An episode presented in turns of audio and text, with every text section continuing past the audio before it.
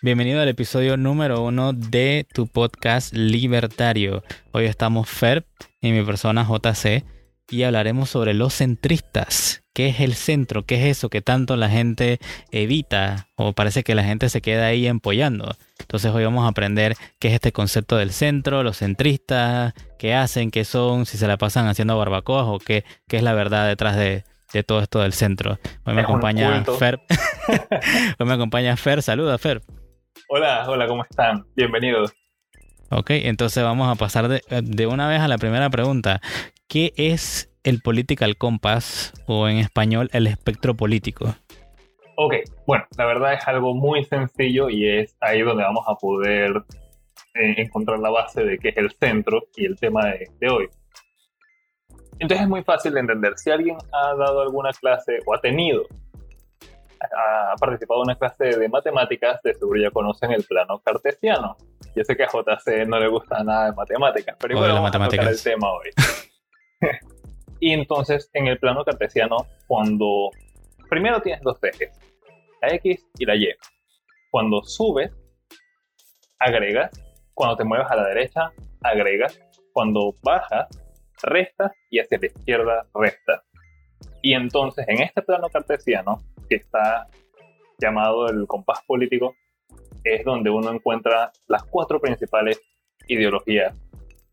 Están los liberales, los socialistas, los comunistas y los más conservadores.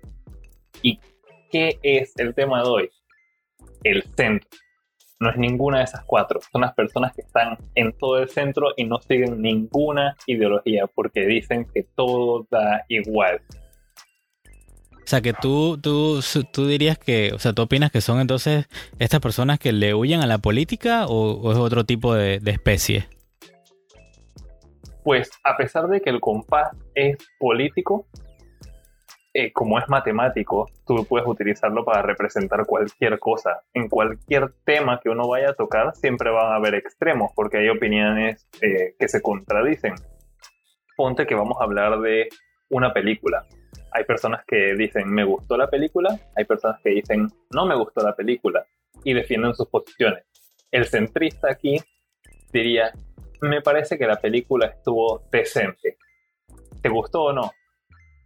Mm, no te podría decir la verdad. Creo que me gustó y que no a la vez. Y nunca tienen una respuesta concreta. O sea, que este tipo de personas en, un, en una discusión, en un debate, o sea, lo que tratan de mantenerse siempre como neutral. O sea, como para no caerle mal a nadie. Tratan de evitar el conflicto a toda costa y por culpa de ello nunca pueden expresarse. Y el problema con eso es que entonces son personas que tal vez tengan muchos sentimientos reprimidos y demás. Mm, ok, yo creo que voy, voy entendiendo. Digo, en otro episodio hablaremos de qué es la derecha y qué es la izquierda, pero por hoy nos vamos a quedar los dos sentados aquí en el centro. Y la base de todo. Vamos a ver entonces qué es el centro entonces para ti. ¿Cómo tú lo explicarías de una forma sencilla para el que nos escucha?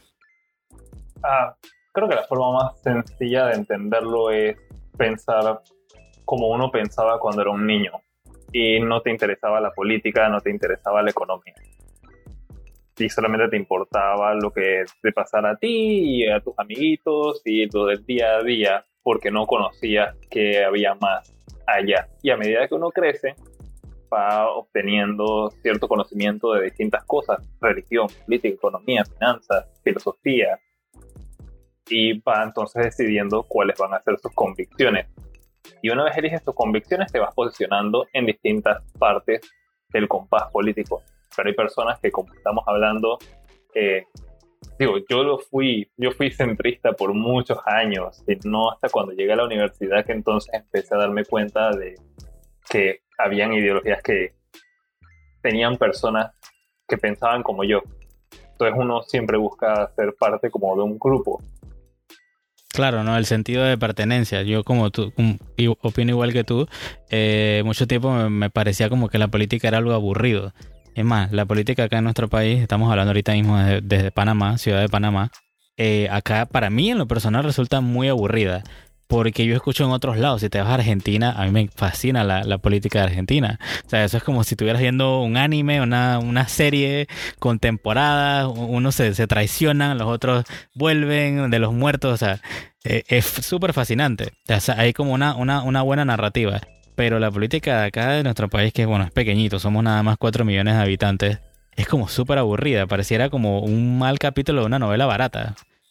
Y entonces es como una culebrona venezolana. Sigue y sigue con los mismos personajes. Nunca pasa nada, nunca hay riesgo de nada. Son los mismos y los mismos. Y cuando vas a ver para atrás, resulta que la persona tiene 20 años en la política. O sea, ese tipo jamás ha trabajado en el sector privado. O sea, nunca ha hecho nada productivo. Solo ha vivido de forma parasitaria de los demás bueno, no, no, no, no, no es costumbre acá hablar mucho del, del, espectro político, pues es, es, hasta raro hablar de que, bueno, este político es de izquierda o es de derecha o es, o, es, o es del centro, centro izquierda. Es muy raro, acá no hay como esas cosas tan polarizantes cuando los políticos hablan, más que todo es su vida privada, de que no sé quién le dijo no sé quién y no sé quién lo vieron en la casa de no sé quién. Ajá, son puros para el que no conoce esa palabra tan asquerosa, significa chisme o bochinche. Yo no la utilizo, sí, llámame elitista. Entonces, eh, ¿qué pasa con, con, Por eso estamos hablando del, espectro político hoy, ¿no? Hay mucha gente que opina ciertas cosas y entonces a medida que la gente va opinando o las acciones que va tomando o la gente por la que va votando o lo que le llama la atención, entonces es que podemos ver acá quién entonces tira hacia qué lado de, la, política, ¿no? Del espectro político. Entonces lo que yo te iba a preguntar a ti, Feref, ¿tú alguna vez te has topado con una de esta especie así rara de centrista? O sea, ¿alguna vez lo has visto así en su hábitat natural? A diario. Y qué bien que mencionaste el ejemplo de nuestro país y es que el centro no es exactamente donde está el cero absoluto. Tiene ciertos parámetros como de juego y eso se le conoce en inglés como Overton Window, la ventana de Overton. Y es lo que sucede en nuestra política. No es muy común ver aquí personas muy radicales. Por ejemplo, tenemos un Saúl con las personas bien de izquierda y después tienes un Lombana que es más libertarios, pero por lo general los partidos más populares y grandes se mantienen casi siempre en el mismo área. No, no eh, como que debaten sus ideas mucho, pareciera que estuvieran mucho de acuerdo. Y las personas, ya hablando de la ciudadanía, por lo general los apoyan con el siguiente eh, frase.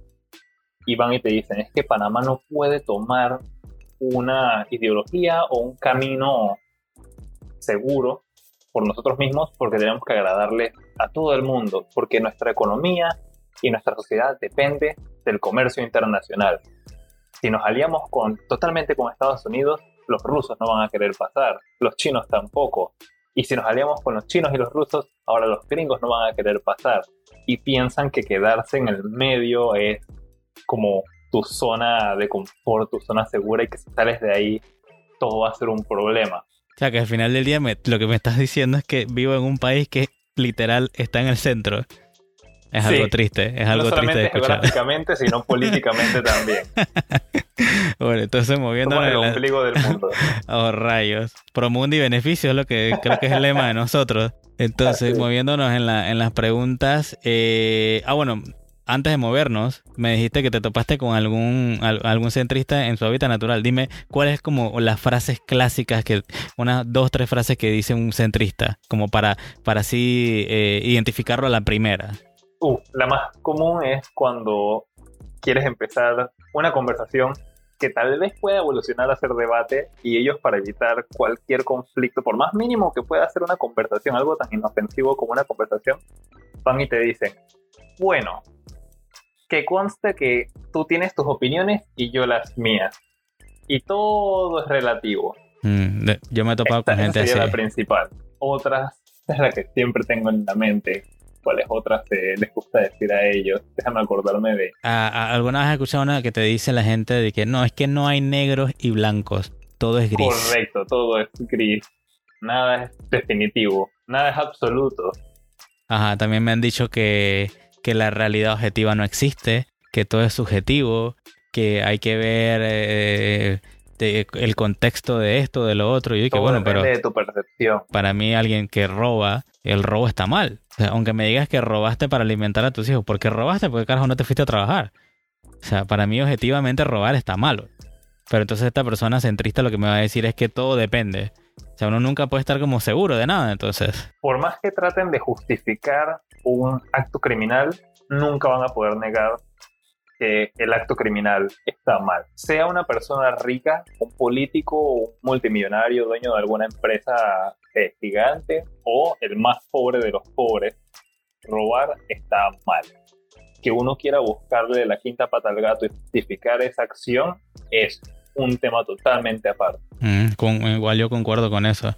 Entonces, eh, yéndonos en esa línea, ¿tú opinarías o dirías que estar en el centro, esto que hemos definido aquí, donde estás todo neutral, ¿eso está bien o está mal? Está terriblemente mal. Y lo digo porque si uno está joven o fuera de la edad que tengas, estás empezando a conocer algún algún área de conocimiento, puede ser científico o artístico o de lo que sea, entiendo que no tengas una convicción total de, de, alguna forma de, de, pensar o de hacer las cosas.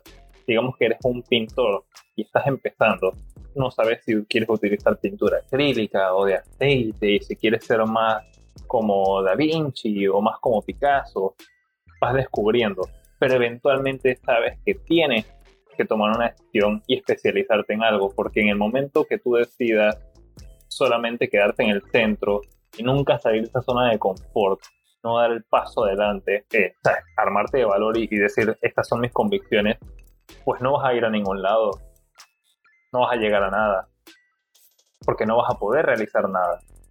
Sí, no, algo que yo he notado entonces es cuando tengo estas conversaciones, exactamente como lo que tú mencionaste, de que pareciera que la persona siempre está evitando el conflicto. Y, y siempre me, pasaba ya sea en la universidad, en clase, en la calle, en una reunión familiar, o reunión con amigos, de que eh, no se puede hablar ni de religión ni de política. Yo dije, pero rayos, esos son los dos temas que a mí me apasionan son los que tienen la salsa. Ajá, o sea, ambos, y ambos son temas filosóficos al final del día, ¿no? Porque tanto la, religión como la política eh, son ramas importantes de la filosofía, que es como nosotros sabemos las cosas, ¿no? Y yo digo, pero ¿por qué me quieres quitar el debate o sea, ¿por qué me quieres quitar lo que a mí me apasiona, lo que me calienta una vez la cabeza, que yo quiero, yo quiero saber qué tú piensas de eso? Y entonces la, persona de una vez como que evita eso, o sea, trata de, eludirlo y entonces dice, no, vamos a hablar de cualquier otra cosa. Y entonces al final del día te das cuenta que la gente lo único que empieza a hablar es como relatos de su trabajo, de su vida, que son súper aburridos, que para mí, no sé, como que no, no me llenan. Yo, yo quisiera como que más, no sé si te pasa a ti lo mismo con eso. Sí, es exactamente lo mismo. Eh, y casualmente hoy estaba hablando con, con mi hermana de, de, esto, de ciertos temas que me parecen extremadamente aburridos y mundanos y porque a la gente le da la gana de simplemente hablar de esos mismos temas mundanos una y otra vez. Y es eso, no quieren conflicto. Y ojo, no estoy aquí mencionando conflicto de, hey, vamos a pelear y a ver quién gana, sino que cuando uno debate o uno conversa temas que entre comillas son tabú, como la religión o la economía y la política, el objetivo no es, al menos no para mí, no es pelear y declararme ganador. No estoy buscando eso, estoy buscando aprender y ver qué es lo que la otra persona piensa. Porque, si tengo que ser sincero, yo he aprendido cosas de personas de izquierda, yo siendo más de derecha, bueno, más libertario hay personas que tienen muy buenas ideas y te dan propuestas que de verdad te dejan pensando y esto es la razón por la cual a mí me gusta tocar ese tipo de temas. No digo que hablar de tu día de trabajo esté mal, pero eventualmente hablar de temas más polarizantes es bien enriquecedor. Sí, claro, ¿no? O sea, de repente te puede decir tuve un mal día, pues ya, o sea, como que ya que eso quedó ahí. Si el día siguiente te digo lo mismo, que tuve un mal día, como que ya debería cambiar de trabajo, pienso yo. Eh, o por lo menos tratar de hacer algo para cambiar mi situación. Pero yo siempre he visto como, para mí los debates son como, como un desafío. Un, amigo me decía que, yo agarraba las cartas, como las cartas de, de Yu-Gi-Oh!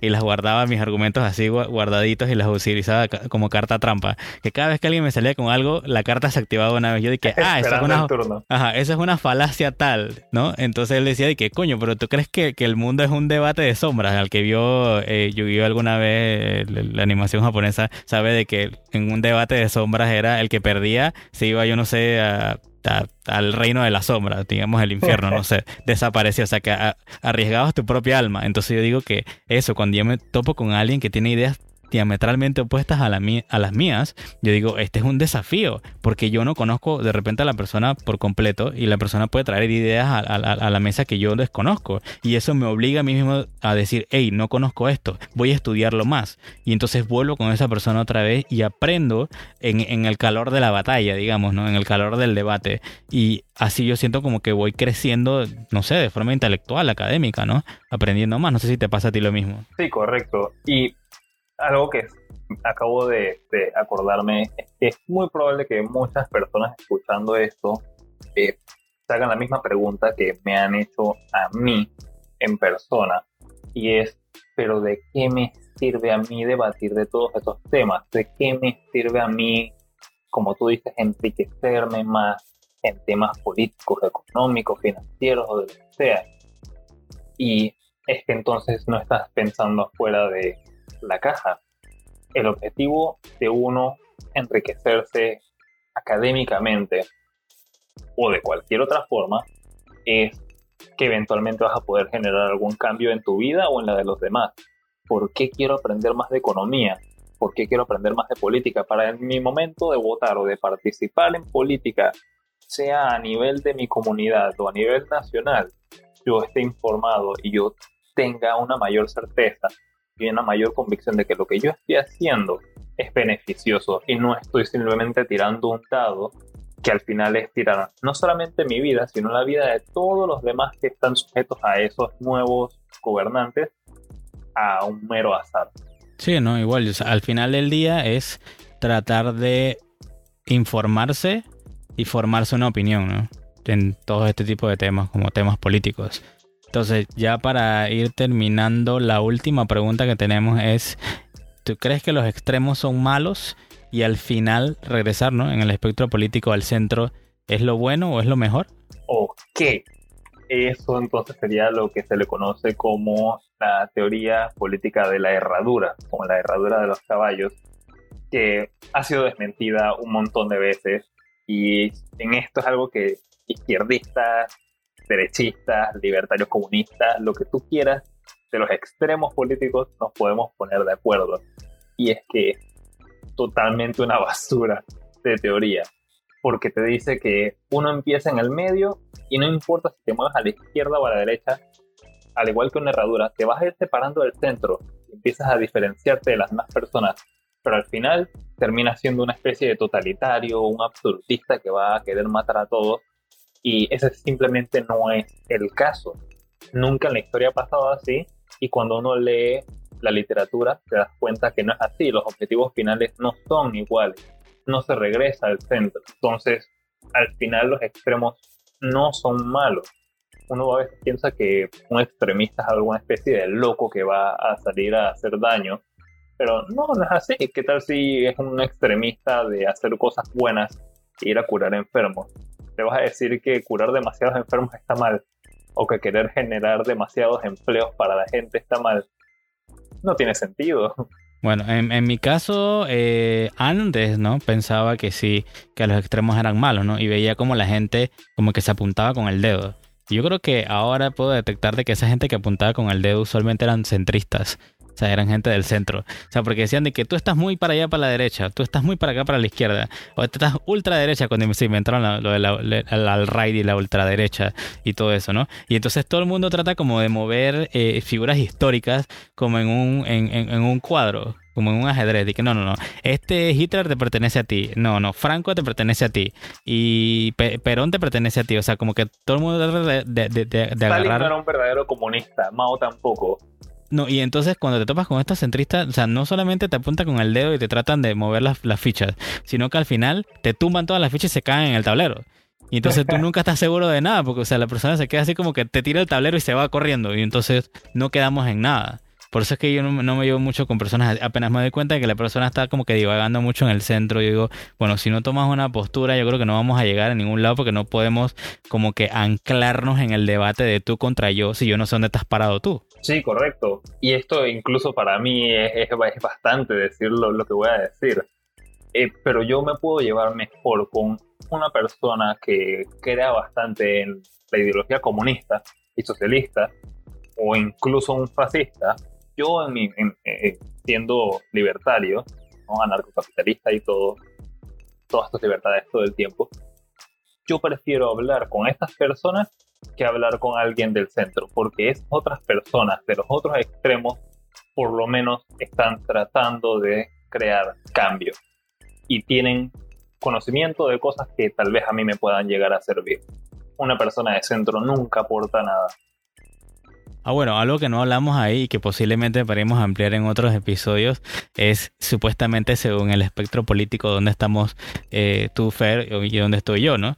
Ya tú dijiste que te consideras más tirando anarcocapitalista. Sí, es yo todo un mollo de conejo.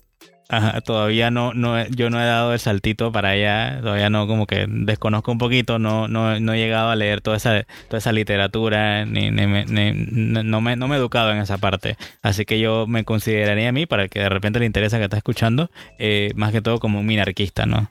El minarquista, explicando lo más rapidito posible, es que busca que el Estado, la figura del Estado, o sea, del gobierno, solo sirve para seguridad y justicia, o sea, para los tribunales y para la policía. más nada lo esencial, más nada.